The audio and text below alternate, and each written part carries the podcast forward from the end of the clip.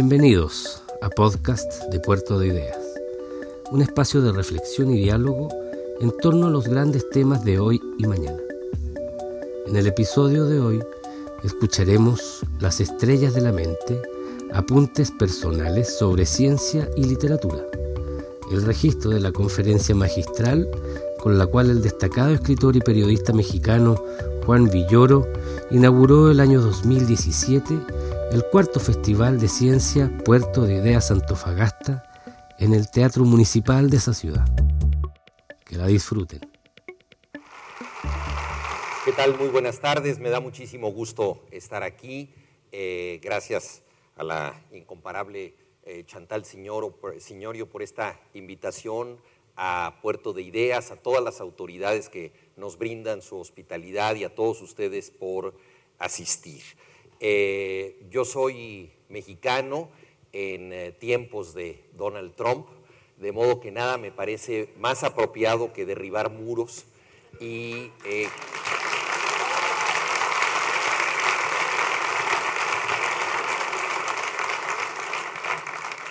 Creo que este festival cumple con el cometido de establecer vasos comunicantes entre disciplinas que no necesariamente se ponen en contacto y se tocan. Vivimos una era de hiperespecialización en el conocimiento, en donde algunos eh, sabios eh, se ocupan cada vez más de cada vez menos cosas.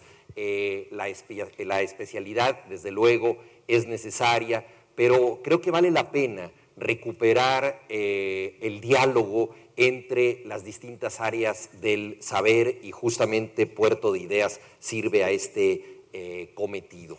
Eh, yo no soy científico y me siento un poco nervioso de hablar ante especialistas de distintas áreas, tampoco soy un divulgador y jamás hubiera pensado yo que después de padecer en la escuela con las matemáticas elementales, estaría yo aquí ante ustedes hablando de ciencia. Pero justamente creo que la idea de este festival consiste en que eh, dejemos de temer eh, a la curiosidad de asomarnos a otros campos del conocimiento que pueden a la postre cambiar nuestra propia disciplina. Ha sido mi caso desde la literatura y es lo que quiero eh, compartir con ustedes. Estuve en el taller literario de un gran escritor guatemalteco que vivió en México, Augusto Monterroso, y él solía referir una anécdota que le pasó a su pequeña hija cuando ingresó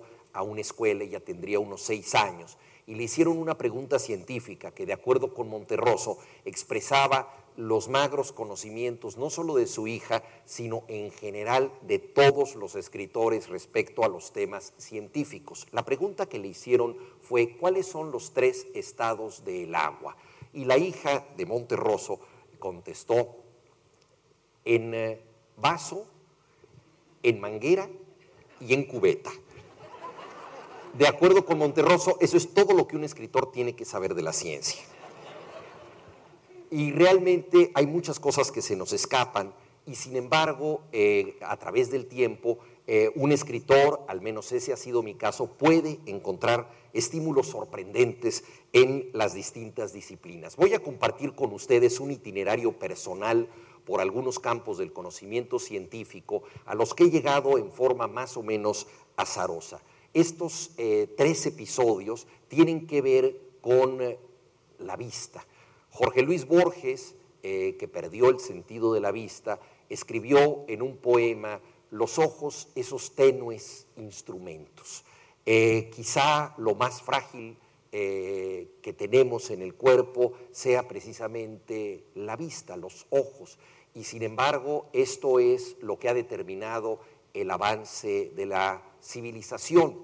Le debemos mucho a lo que podemos ver, pero la mirada eh, no es algo que pueda ser definido exclusivamente en términos ópticos.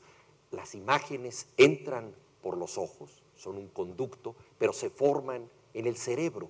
Es en la mente donde se fragua de manera intensa lo que nosotros percibimos del mundo.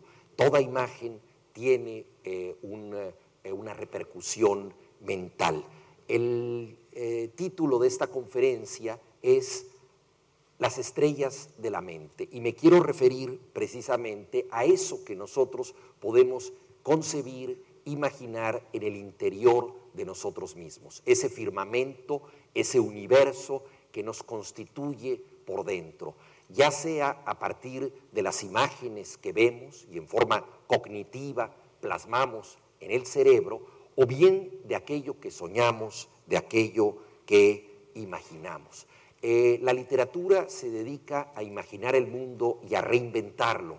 Y me parece que en ocasiones la ciencia también se puede beneficiar de esto porque algunos de los grandes descubrimientos científicos han empezado con prenociones que tienen que ver más con el sueño, con la ilusión, con la fantasía eh, y con la imaginación que con el razonamiento pragmático y objetivo. Entonces hay vasos comunicantes pues entre descifrar el mundo y recrearlo.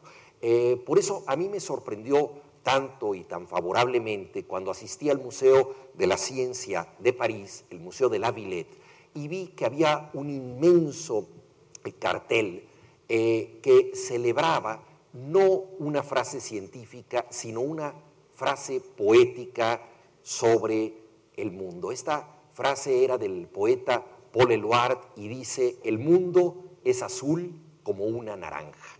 Eh, nosotros podemos pensar que el mundo es redondo, sabemos que científicamente no lo es, pero tiene apariencia eh, redonda. Podríamos pensar que una naranja también es redonda y sin embargo lo que hace el poeta es reinventar esto. Sabemos que la Tierra vista desde el espacio exterior es azul y que es redonda, pero él la compara con una naranja y dice, el mundo es azul como una naranja. Todos entendemos que eso no es cierto desde un punto eh, de vista objetivo y científico. Y sin embargo, la frase nos resulta sugerente porque nos, nos dice el mundo puede ser reinventado. Y me parece que honra al espíritu científico de Francia que hayan incluido esta frase de un poeta para señalar que la ciencia no solamente depende de descifrar lo real, sino también de imaginar aspectos secretos eh, en el universo que podemos llegar a conocer. El eh, divulgador científico, director del Museo de la Ciencia de Barcelona, Jorge Wagensberg, que eh, estaba invitado a este festival y no pudo venir por un tema de salud, en una ocasión pidió a distintos escritores que definiéramos cómo podemos describir algo de la actividad cerebral en un par de frases.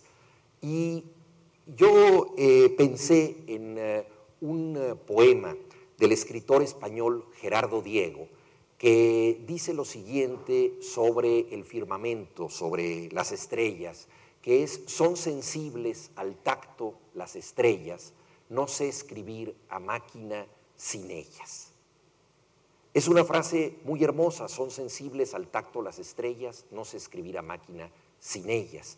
Lo que nos está diciendo el poeta Diego es que el estímulo que recibimos del cosmos nos activa eh, la capacidad de escribir en el teclado y entonces al hacerlo es como si nosotros estuviéramos escribiendo en nombre de las estrellas. Son las estrellas las que a través de nosotros escriben. Estamos hechos, lo sabemos, de polvo, de estrellas. Y es lo que eh, quiere decir Gerardo Diego en este verso. La inspiración viene del entorno natural y establece un contacto eh, especial con Él. Reaccionando a esta frase, la que yo propuse para definir, de acuerdo con la invitación de Jorge Wagensberg, eh, la actividad del cerebro, es nada más interior que las estrellas. Si pienso en ti, trabajan ellas. Es una variante de lo mismo. Las estrellas son interiores también, es la electricidad que tenemos en el cerebro, la sinapsis, la capacidad asociativa. Por eso hablaba yo de estas estrellas interiores y cuando nosotros pensamos en el ser querido, estas estrellas se activan. Los neurofisiólogos han visto cómo en la corteza cerebral, en momentos de emoción, se estimulan muchos puntos que parecerían inconexos. Y estos estímulos suelen ocurrir con el sueño, con la música, con la poesía. Así es que hay estrellas en el firmamento, lo sabemos aquí, en donde está el observatorio de Paranal, probablemente este es el cielo mejor eh, observado del planeta desde el punto de vista óptico, pero también las estrellas están en nuestra mente. Les decía que en mi itinerario pensé que al salir del de, eh, bachillerato eh, habría yo salvado para siempre la tortura de tener que enfrentarme a disciplinas que nunca logré comprender del todo, aunque sus fundamentos eh, no dejaran de interesarme. Me refiero a materias como química, física, matemáticas, que suelen ser arduas para quienes no tenemos particular inclinación científica. Y sin embargo, con el tiempo, eh, me fui acercando a estos temas y acabé convertido en traductor de uno de los principales físicos alemanes del siglo XVIII, Georg eh, Christoph Lichtenberg. Lichtenberg fue un eh, extraordinario físico, especialista en el campo de la electricidad. Llegué a él de manera curiosa, eh, como suele ocurrir en los itinerarios intelectuales. Leía yo mensualmente una columna que el escritor Alejandro Rossi publicaba en la revista Vuelta dirigida por Octavio Paz y que llevaba el sugerente título de Manual del Distraído. Alejandro Rossi fue filósofo y escritor y fue un autor un tanto escaso eh, porque se castigaba mucho con la autocrítica y dio pocos eh, textos eh, a la imprenta. en una ocasión no pudo concluir su columna Manual del Distraído y prefirió traducir del italiano, idioma que él dominaba, unos aforismos de Lichtenberg que originalmente habían sido escritos en alemán. Me deslumbró leer algo que tenía un extraordinario sentido del humor, recurso que no siempre se asocia con la lengua alemana, que más bien consideramos profunda, severa, disciplinada, adusta, y al mismo tiempo que tenía una eh, casi alarmante modernidad. En el siglo XVIII Lichtenberg habló del inconsciente, de la sexualidad latente en muchos actos, del valor eh, que tenían los sueños para explorar la conciencia, de eh, el papel que el cálculo de probabilidades podía tener en el arte y especialmente en la poesía, es decir,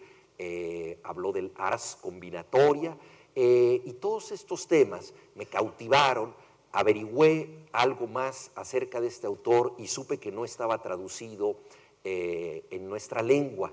Eh, André Breton lo había incluido en su famosa antología del humor negro, Freud lo citaba, Thomas Mann lo había admirado, eh, Friedrich Nietzsche, el torturado filósofo, había dicho que Lichtenberger era uno de los cuatro autores rescatables de la lengua alemana. Entonces me sorprendió que alguien que había influido en pensadores tan distintos, ocupados de temas tan diferentes, no estuviera eh, traducido y que no, se le conociera. Así es que me di a la tarea de vertir en español eh, la obra de Lichtenberg, una antología de sus aforismos que publicó el Fondo de Cultura Económica en 1989.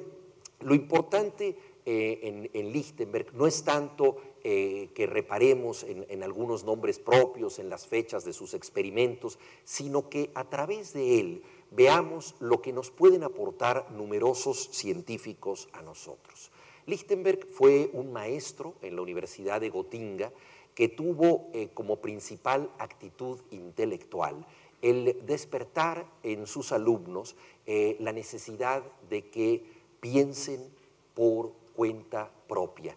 Él decía, cada vez que lleguemos a un argumento eh, ajeno, pensemos si nosotros lo hubiéramos pensado de la misma manera. En cada una de las decisiones que se toman, nosotros debemos reflexionar y pensar cómo habría sido esto si yo hubiera sido quien tomara la decisión. Es decir, que la escuela de Lichtenberg es una escuela de eh, pasar todo por el tamiz de la razón y no aceptar ninguna idea recibida. Es una escuela pues anti-autoritaria. La Universidad de Gotinga, que contaba con eh, el eh, protectorado de la corona inglesa, era mucho más liberal que otras universidades de Alemania. En el siglo XVIII, Alemania apenas se está constituyendo como Estado-nación y ahí había una enorme libertad de conocimiento. Lichtenberg fue corresponsal de Goethe, fue corresponsal de Kant, del mayor filósofo y del mayor escritor de la época. Esto nos retrotrae a un momento en que las ciencias y las artes y las humanidades no estaban reñidas, es decir, en que una persona culta eh, podía fácilmente eh, abarcar distintas áreas del conocimiento. Entonces, creo que también una de las enseñanzas de alguien como Lichtenberg es que nos acerca eh, no solo a su propia disciplina, sino a una curiosidad extensa hacia otros campos del saber. Él ensayó su mano como novelista, eh, fue eh, demasiado fiel al título de su novela, que era El procrastinador, es decir, el que lo pospone todo. En efecto, pospuso la composición de su novela, pero dejó algunos apuntes sumamente interesantes.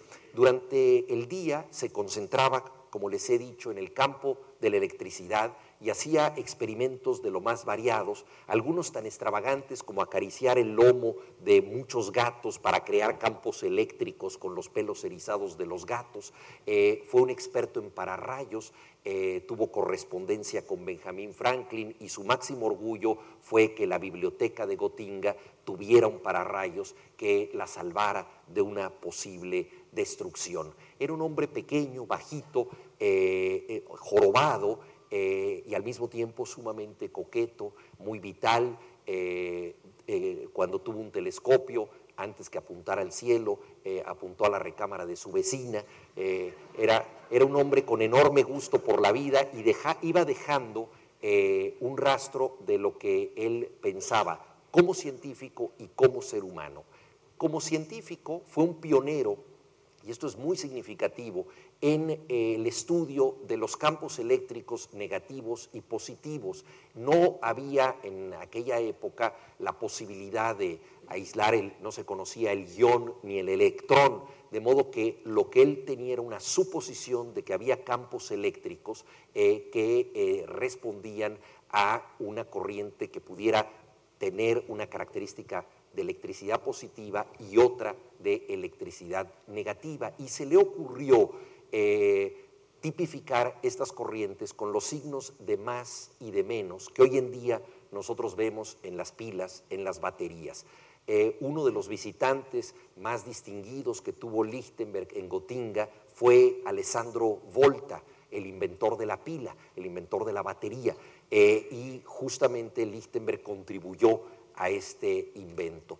Él eh, desarrolló con ayuda de un relojero, en aquel tiempo no había instrumentos de precisión científica y le pareció que lo más preciso que había en términos de mecánica era precisamente el mecanismo de los relojes. Entonces le pidió a un relojero que hicieran aparatos para eh, estudiar estos campos de corrientes eléctricas. Ustedes saben que un relámpago se produce porque hay una masa eh, que tiene una carga eléctrica negativa y entra en choque con un suelo con una carga eléctrica positiva y esto produce un relámpago. Entonces Lichtenberg produjo relámpagos en miniatura con estos aparatos diseñados en complicidad con un relojero y a eso se le conoció como las figuras de Lichtenberg eh, o los relámpagos congelados. Esto quizá sería simplemente una curiosidad científica, pero esta persona que se dedicaba a explorar de manera fáctica y experimental el mundo, por las noches llevaba una vida intelectual distinta y ahí es donde están los vasos comunicantes entre la ciencia y la eh, literatura. Decía Lichtenberg que así como los tenderos tienen un libro de saldos en donde apuntan los haberes y los deberes, es decir, lo que han ganado y lo que han gastado a lo largo del día, todos y cada uno de nosotros deberíamos tener un libro de saldos de nuestra alma, en donde nosotros apuntáramos lo que hemos ganado y lo que hemos perdido. Y así llevó él estos libros de saldos en secreto, en donde apuntaba todo lo que se le ocurría de la cultura, de sus vecinos, de la ciencia, de los sueños, etc. Ahí apuntó un sueño que habla de los límites del conocimiento científico. En un momento dado, una persona eh, que es un mago que aparece en su sueño, le da eh, una esfera y le dice, estudiala científicamente. Y él empieza a hacer experimentos científicos con esta esfera hasta que descubre que lo que le han confiado y lo que tiene en sus manos es el mundo entero. Eh, y se da cuenta que a partir de sus excesos científicos lo está destruyendo. Esta noción de responsabilidad respecto a la actividad científica eh, que tuvo Lichtenberg en un sueño es para mí un paradigma ético. Sabemos a partir de la fisión nuclear que hay muchas posibilidades de destruir el planeta entero y presenta a través de este sueño, que es una suerte de parábola, Lichtenberg, cuáles deben ser los límites del conocimiento, estudiar el mundo sin destruirlo. Esto fue eh, uno de los muchos eh, de las muchas cosas que él anotó en sus libros de saldos, en estos apuntes de su vida eh, interior. Hubo muchos otros, uno de los que me parecen más interesantes se refiere a la condición activa de la lectura. Quien lee un libro lo modifica, la lectura nunca es un acto pasivo. Y por el contrario, un libro cerrado no es una obra de arte, no es un tratado científico, se convierte en eso cuando se activa, a través del contacto dinámico con un lector. El aforismo de Lichtenberg es el siguiente, un libro es como un espejo, si un mono se asoma a él, no puede ver reflejado a un apóstol. Es decir, cada quien ve en el libro algo de lo que lleva dentro. La lectura es una arriesgada oportunidad de conocernos en nuestro interior. Esta es una de las frases que dejó Lichtenberg y que se conocieron después de su muerte, porque él jamás pensó que estos libros de saldos pudieran interesar a los demás. Así es que la suerte de este físico quedaría a la postre más asociada con la filosofía, con la literatura eh, y con eh, ciertos atisbos de lo que posteriormente sería el psicoanálisis que con eh, la ciencia. Y, estos temas del psicoanálisis tienen que ver también con la condición de que él fue un eminente hipocondriaco, eh, llegó a detectar 13 imaginarias, 13 enfermedades imaginarias en su propio cuerpo, entonces fue eh, alguien que se estuvo estudiando a sí mismo, eh, sabiendo que la mayoría de sus enfermedades eran mentales, eran enfermedades creadas por su estado de ánimo, de modo que fue un pionero también de los estudios psicosomáticos.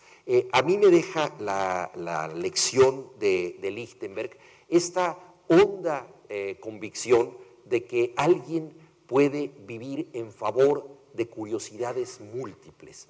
Eh, y, eso fue lo que, lo que él ejerció. Estuvo todo el tiempo dedicado a analizar la vida en sus aspectos más variados. Escribió sobre eh, la ropa de las mujeres, sobre el lenguaje, sobre la macrobiótica, el primer libro de macrobiótica le está dedicado a él, eh, sobre eh, la forma en que la fisonomía podía influir en el carácter y en el fondo esto lo hacía sin descuidar su trabajo como profesor titular de física en la Universidad de Gotinga, especializado en el campo de la electricidad. Entonces, para mí, eh, Lichtenberg es, digámoslo así, el custodio de la chispa, la chispa que se produce por el contacto eléctrico desde un punto de vista físico, pero también la chispa del ingenio.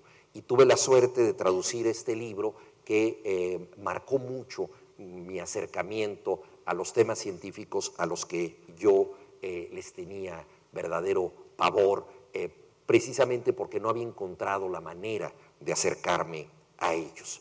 pero la vida es fecunda en accidentes y dos accidentes de la vista me llevaron a otra manera de acercarme a la ciencia. Decía yo que en esta charla hablaré de distintos episodios vinculados con lo que podemos aprender a través de los ojos. Las figuras de Lichtenberg me reconciliaron con el pensamiento científico y en 1979 tomé un tren de eh, Madrid a Barcelona.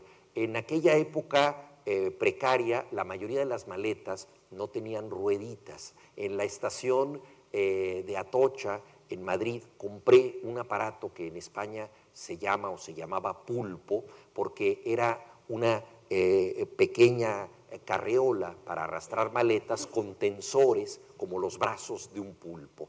Colocando la maleta, un tensor latigueó sobre mi rostro, dio en mi ojo y dejé de ver. Subí tuerto al tren eh, con un derrame interior. Naturalmente eh, me preocupé, hablé del tema con algunos otros pasajeros y me dijeron, no se preocupe, cuando usted llegue a Barcelona lo pueden atender, atender en la clínica Barraquer, que es la mejor clínica para la vista que hay en Europa. Eh, dije, bueno, conocen ustedes la dirección, no es necesario, todo mundo conoce esa clínica en la ciudad. Me sorprendió que una clínica fuera tan eh, célebre y que no se necesitara una dirección para llegar a ella. Para esto debo decir que eh, cuando yo estaba concluyendo el bachillerato, pensé en estudiar la carrera de medicina, era una carrera que me atraía mucho siempre eh, me había apasionado el tema de la medicina, pero finalmente había optado por dedicarme a la literatura. Ir a un hospital siempre ha sido para mí eh, una actividad interesante, aunque no siempre es placentera si uno va a visitar a un ser querido que se encuentra enfermo o si uno es el enfermo. Total que llegamos a la estación de Sanz, de inmediato tomé un taxi y en efecto el taxista supo sin ningún problema dónde se encontraba la clínica Barraquer. Mi sorpresa, a pesar de tener yo eh, la eh, visión disminuida por el accidente, fue enorme cuando vi que lo primero que había eh, en la clínica como señal para los extranjeros o los extraños que llegaban ahí era un jeroglífico egipcio, el ojo de Osiris. Me sorprendió este rasgo un tanto esotérico en una clínica y de inmediato entré a un espacio eh, en donde me sentí como en una eh, cripta eh, extraña. Los pisos eran ajedrezados, las columnas de mármol negro y había un vestíbulo adornado con los signos del zodiaco. Dije, ¿realmente me encuentro en un hospital o estoy en una cofradía de ocultismo? ¿no? Después me enteraría que el doctor Barraquer, eh, eminente inventor de métodos para extraer cataratas, un gran científico, era eh, alguien que se interesaba en la visión en un doble sentido, la visión como un tema óptico, eh, pero también la visión como un tema trascendente. Hay cosas que modifican nuestra vida por lo que nosotros vemos y que nos afectan sin que sepamos de qué manera lo hacen.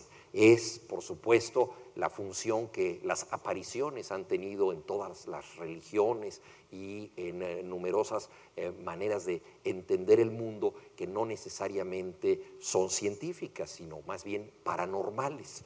Eh, en, en, la mente del el doctor Barraquer coincidía el científico con alguien muy cercano a, a, una indagación, digámoslo así, trascendente de la vista. Todo esto lo sabría yo después, me, atendieron perfectamente, en efecto eh, era, era, era, un hospital eh, extraordinariamente eh, eficiente y como siempre sucede, esto quedó como una anécdota curiosa y nada más. Digo, como siempre sucede en el primer contacto con este tipo de experiencias. Pero el azar conoce bien su trabajo. Eh, el escritor ruso Vladimir Nabokov se refería al destino como ese fantasma sincronizador. Es decir, de pronto momentos aislados entran en sincronía y se vuelven significantes. En aquella época yo no usaba anteojos, no tenía ningún contacto con eh, la oftalmología y mi solitaria experiencia había sido la visita a la clínica Barraquer. Yo me encontraba en aquella ocasión en España en un viaje eh, de unas cuantas semanas. Regresé en 1987 a, a Madrid y nuevamente tomé el tren a Barcelona y nuevamente sufrí un accidente de la vista. En esta ocasión me entró una partícula de metal al ojo que me produjo un molesto lagrimeo y naturalmente ya no pregunté qué hacer. De la estación de Sanz en Barcelona fui directamente a la clínica Barraquer. Menciono esto porque muchas de las cosas que nosotros percibimos en la vida se deben a accidentes que de pronto se convierten en una forma del destino cuando hay una capacidad de síntesis o de sincronía, es decir, cuando asociamos eh, dos momentos diferentes y podemos buscar a través de ellos una explicación más coherente para eh, lo que nosotros estamos experimentando. Regresé pues a la clínica, tenían mi, eh, historial médico, me atendieron nuevamente en forma extraordinaria, pero en esta segunda vuelta percibí algo inaudito para mí fue como ver los subrayados de un libro todavía por escribirse. Durante ocho años, en mi inconsciente, había estado gravitando la experiencia de haber visitado la clínica Barraquer, este enigmático médico que creía tanto en la ciencia como en el valor trascendente de la visión, eh, me había hecho pensar en un posible cuento que se llamaría La vista de Suárez.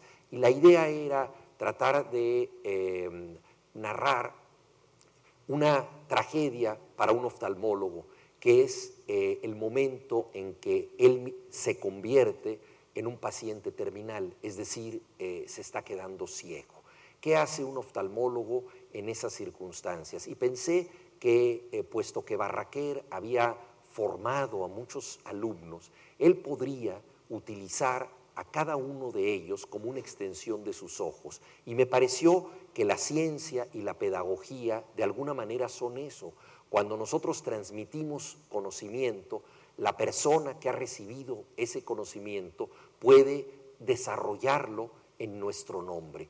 De modo que donde quiera que hubiera un eh, alumno de este oftalmólogo, eso sería como una extensión de su vista. Entonces pensé en escribir un cuento que se llamaba La vista de Suárez. Era el nombre del oftalmólogo que había creado en México una suerte de réplica de la clínica Barraquer. En vez de el ojo de Osiris en la entrada, estaba el espejo humeante de Tezcatlipoca, el dios azteca de la fatalidad, un disco de obsidiana, y, esto se convertía en una, en una pirámide con signos eh, de la cultura prehispánica mexicana y eh, hasta ahí estaba yo cuando regresé a la clínica y esto que era un cuento en proceso, la vista de Suárez, se convirtió en otra cosa. Me di cuenta que había mucho más material y que debería ser una novela. Hasta ese momento yo no había escrito una novela y fue el impulso para hacerlo, para escribir El disparo de Argón. El argón es un gas noble, se utiliza en oftalmología para cauterizar una retina y para otros fines con un rayo láser. Es un disparo a la mirada. De modo que me pareció apropiado tratar de concebir una novela que eh, se ocupara de este tema para mí esencial, la mirada externa que los otros pueden representar para cada uno de nosotros, es decir, esta cofradía de la vista, eh, y al mismo tiempo que pudiera yo reflexionar en forma más profunda sobre el dilema de ver y las cosas que suceden cuando vemos algo que nos afecta. Entonces, esta novela es un estudio sobre la mirada. Y la literatura es un arte visual. Sucede lo que comenté al principio de esta charla. Cuando nosotros estamos leyendo, rara vez estamos conscientes de ver la letra o la tipografía. Eh, si lo que leemos nos cautiva, estamos viendo las imágenes que provoca la literatura. Vemos una batalla, vemos una persecución, vemos una tempestad, eh, no estamos viendo letras. Ocurre lo mismo eh, que decíamos de la visión.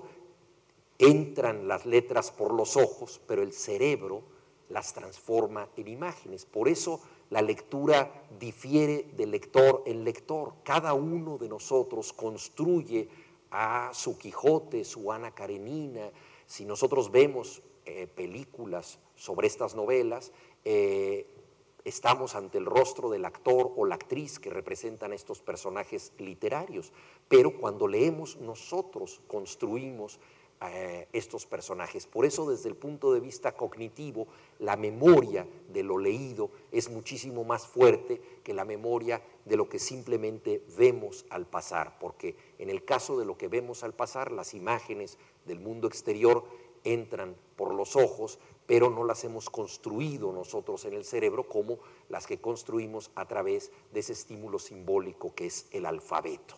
Entonces, la novela El disparo de Argón se ocupa de todos estos temas y tiene que ver con eh, un concepto que me lleva al tercer episodio relacionado con la vista, un concepto básico de la oftalmología y de la óptica, es el concepto de dioptría, que fue inventado por Johannes Kepler, el gran astrónomo alemán. Mañana presentaremos aquí en el Festival Puerto de Ideas mi obra de teatro La desobediencia de Marte, que trata justamente de Johannes Kepler y de un momento eh, muy decisivo en su trayectoria, momento que sirvió para descifrar la órbita de los planetas.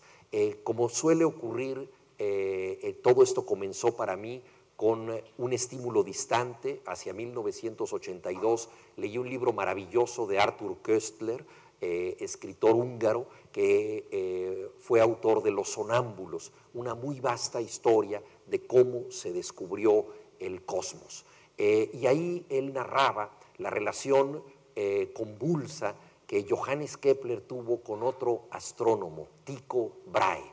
Y nuevamente estamos ante el, dilema de qué es lo que vemos y cómo entendemos lo que vemos, que ha sido una constante eh, en, mis curiosidades intelectuales.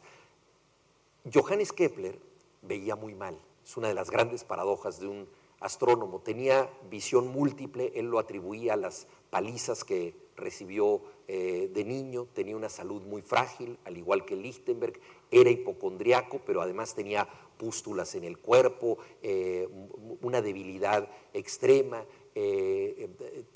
sospechaba tanto de su precaria salud que creía que si se bañaba se iba a morir. Eh, eh, no era el, más higiénico de los científicos. Eh, lo ensayó en una ocasión y le fue muy mal. entonces procuraba alejarse de, esos hábitos que a, él le parecían dañinos.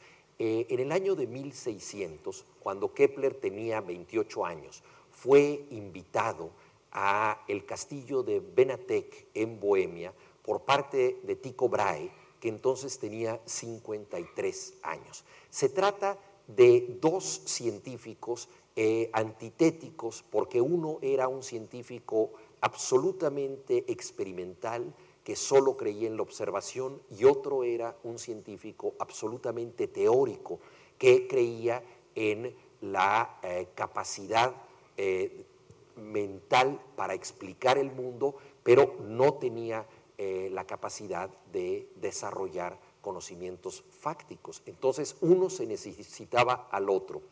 Tycho Brahe era un aristócrata de origen danés, sumamente excéntrico, había perdido la nariz en Alemania en, un duelo eh, discutiendo de matemáticas, era tan apasionado que se batió a duelo por esa razón, perdió la nariz y la sustituyó por una nariz de oro y plata que frotaba con un ungüento.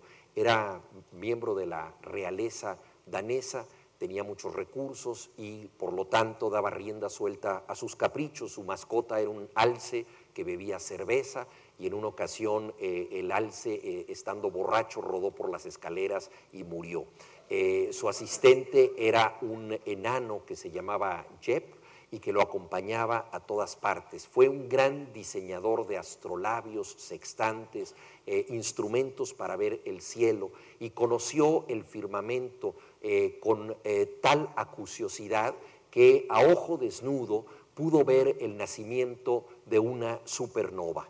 Eh, él sabía perfectamente eh, cómo debía ser el mapa del cielo nocturno y de pronto distinguió un punto que el día anterior no estaba ahí. Esto desafiaba el conocimiento porque Aristóteles había dicho que el mundo estaba completo, el universo estaba completo. Cosmos quiere decir todo. Es decir, Dios había creado el todo, nada podía crearse a partir de eso. Y sin embargo, ahí estaba la evidencia empírica de que había surgido una nueva estrella, una supernova. Esto le dio fama a Tycho Brahe, pero eh, él no sabía cómo interpretar la mayoría de sus mediciones. Eh, necesitaba a Kepler para que esto sucediera, pero ambos sabían que eh, si la teoría era desarrollada por uno o por el otro, quien decidiera la visión o la versión del universo iba a ser quien tuviera la última palabra.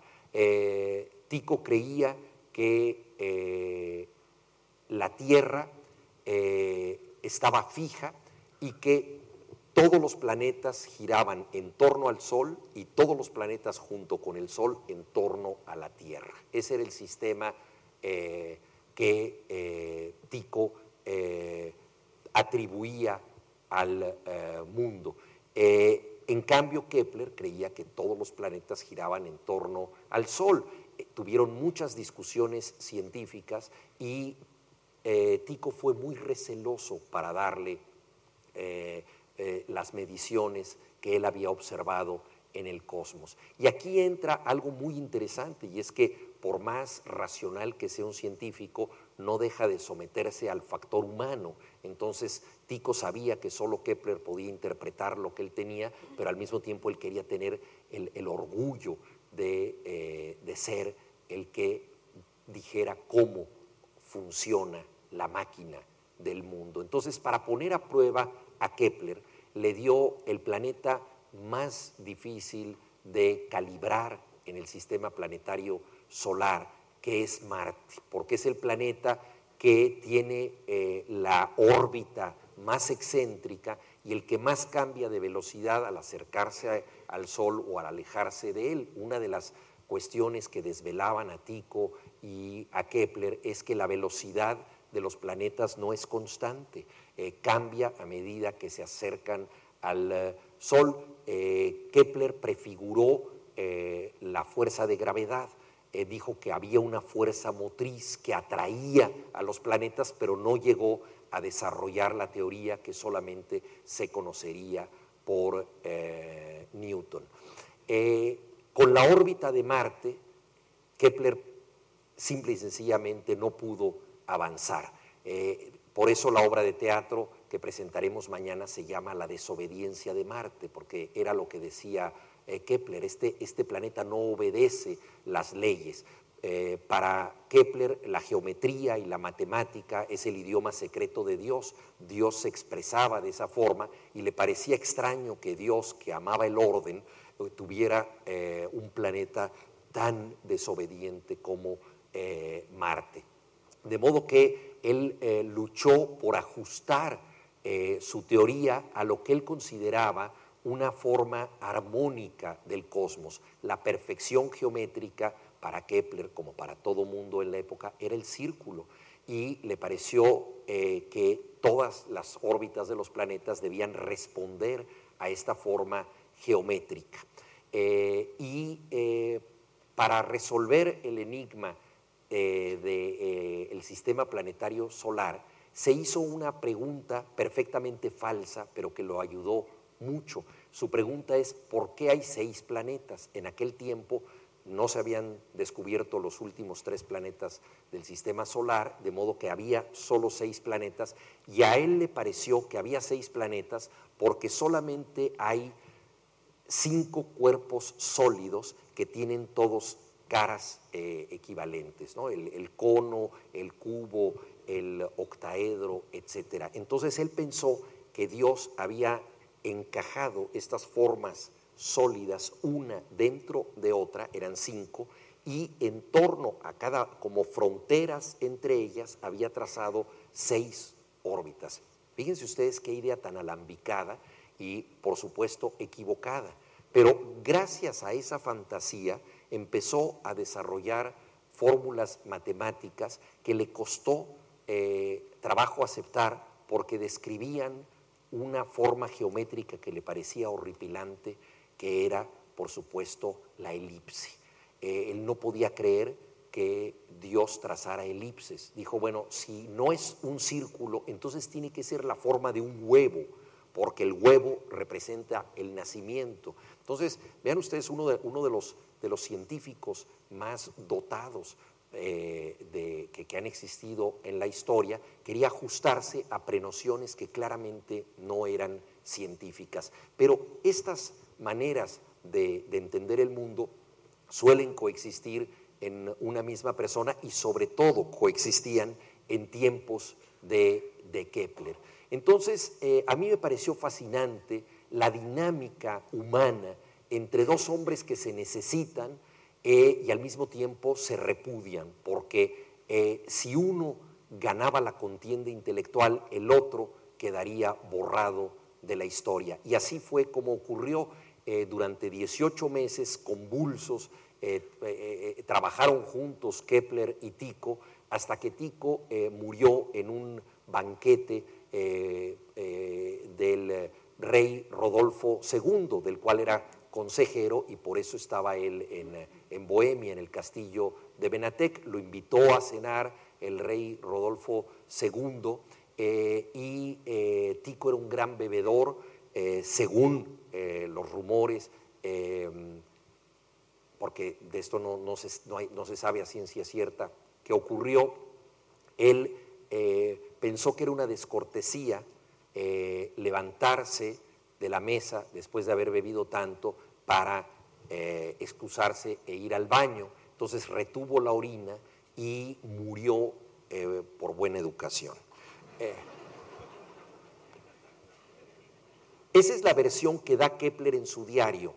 Algunos dijeron que Kepler lo había envenenado porque eh, Tico eh, bebía pócimas raras, había muchos alquimistas en la corte de Rodolfo II, y había probado eh, un menjurje inventado por Paracelso que contenía mercurio, y entonces algunos dicen que Kepler lo asesinó y, esto ya nos lleva a una rivalidad eh, como la que Pushkin inventó para Mozart y Salieri, que Mozart y Salieri nunca fueron eh, rivales acérrimos, se acaba de descubrir una partitura eh, compuesta por ambos, pero Pushkin, que fue un célebre duelista y precisamente murió en un duelo, pensó en esta posibilidad, en esta rivalidad y en que Salieri pudiera ser el verdugo de Mozart al cual envidiaba.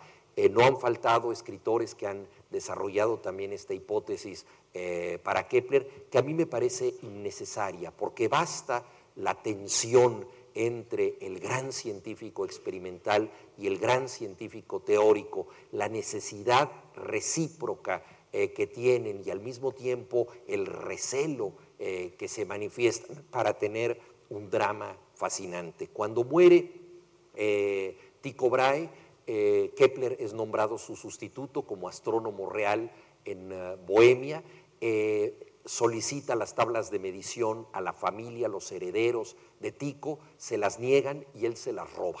Eso sí, ese crimen está confesado por el propio Kepler en sus diarios y gracias a ese hurto, ocho años después, pudo publicar su versión del universo y sus tres leyes que cambiaron la historia del eh, cosmos. Entonces, eh, estos distintos episodios que tienen que ver con eh, azares, casualidades, y que para mí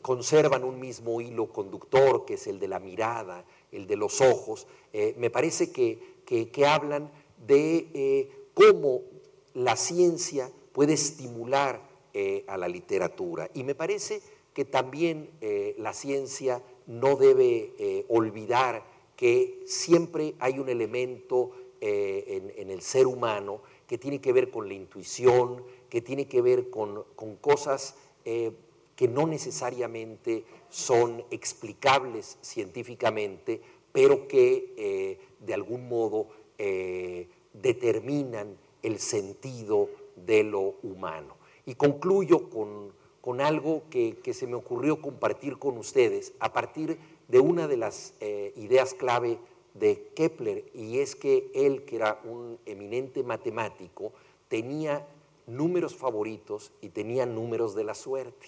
Es decir, eh, no solamente le daba un valor objetivo a la matemática, que para él era el lenguaje de Dios, sino que se había encariñado con algunos números y tenía una relación personal con otros. Entonces, eh, no podemos eh, dejar de ser esas misteriosas criaturas que indagan el mundo y pueden establecer leyes incontrovertibles de lo que ocurre en la naturaleza, pero que al mismo tiempo tienen afectos, emociones y que creen que las cosas podrían ser de otra manera. Es decir, que se atreven no solo a descifrar el mundo, sino también a imaginarlo. Y la historia que comparto es una parábola china que se ubica en los tiempos del emperador amarillo, el hombre más poderoso sobre la tierra, eh, dueño de un vastísimo imperio, que una vez se entera de que en su reino hay un hombre absolutamente intolerable para él, porque es un hombre que siempre está feliz. Él dice, no puede ser que haya alguien más dichoso que yo, que soy el hombre más poderoso sobre la tierra. Entonces reúne a su consejo de científicos y les dice, necesito destruir la felicidad de ese hombre, pero no quiero ser un tirano cruel, no quiero someterlo a ningún castigo público, quiero que esto ocurra en sigilo y que nadie se entere que yo he intervenido. El más eh, sabio de todos sus científicos le dice, no se preocupe, Majestad, eh, la suerte de ese hombre está contada, acabaremos muy pronto con su dicha. Al día siguiente eh, se dirige al jardín donde vive el hombre feliz y deja caer, esparcidas en distintos lados, 99 monedas. El hombre feliz sale como todas las mañanas a su jardín de muy buen humor, encuentra una moneda, se pone de mejor humor, encuentra otra, la dicha aumenta y así va juntando monedas hasta que las cuenta todas y se da cuenta de que son 99. Y le parece que algo no cuadra. ¿Por qué 99 monedas? Y ahí es donde entra la sabiduría eh, del consejero del emperador amarillo, que sabe que pertenecemos a, una especie que cree en los números redondos. Nuestros 10 dedos le han dado al sistema decimal un carácter concluyente. Eh, el hombre feliz pasa el resto de sus días buscando la moneda faltante y su felicidad termina, se convierte en un hombre voraz que cree que no lo tiene todo. Eh, concluyo con esto porque me parece que habla de, los misterios del espíritu humano, es decir, la capacidad de conocer, la capacidad de entender, pero también la capacidad de pensar que las cosas pueden ser diferentes. ¿Por qué tener 99 monedas si 100 son mejores. ¿Mejores en qué términos? No hay ningún mandato que indique que 99 monedas son, eh, representan una cuenta inconclusa, pero sin embargo podemos ceder a la superstición de que falta una moneda. Eh, entonces, eso es precisamente lo que representa eh, el desafío de la experiencia humana, el conocer el mundo y al mismo tiempo el pensar que el mundo no está completo.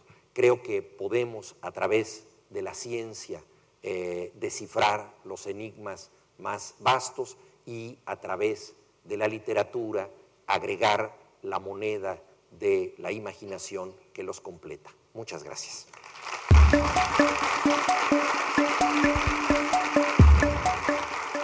Gracias por escuchar este podcast de Puerto de Ideas. Y no olvides seguirnos en redes sociales para enterarte de todas nuestras actividades. Hasta pronto.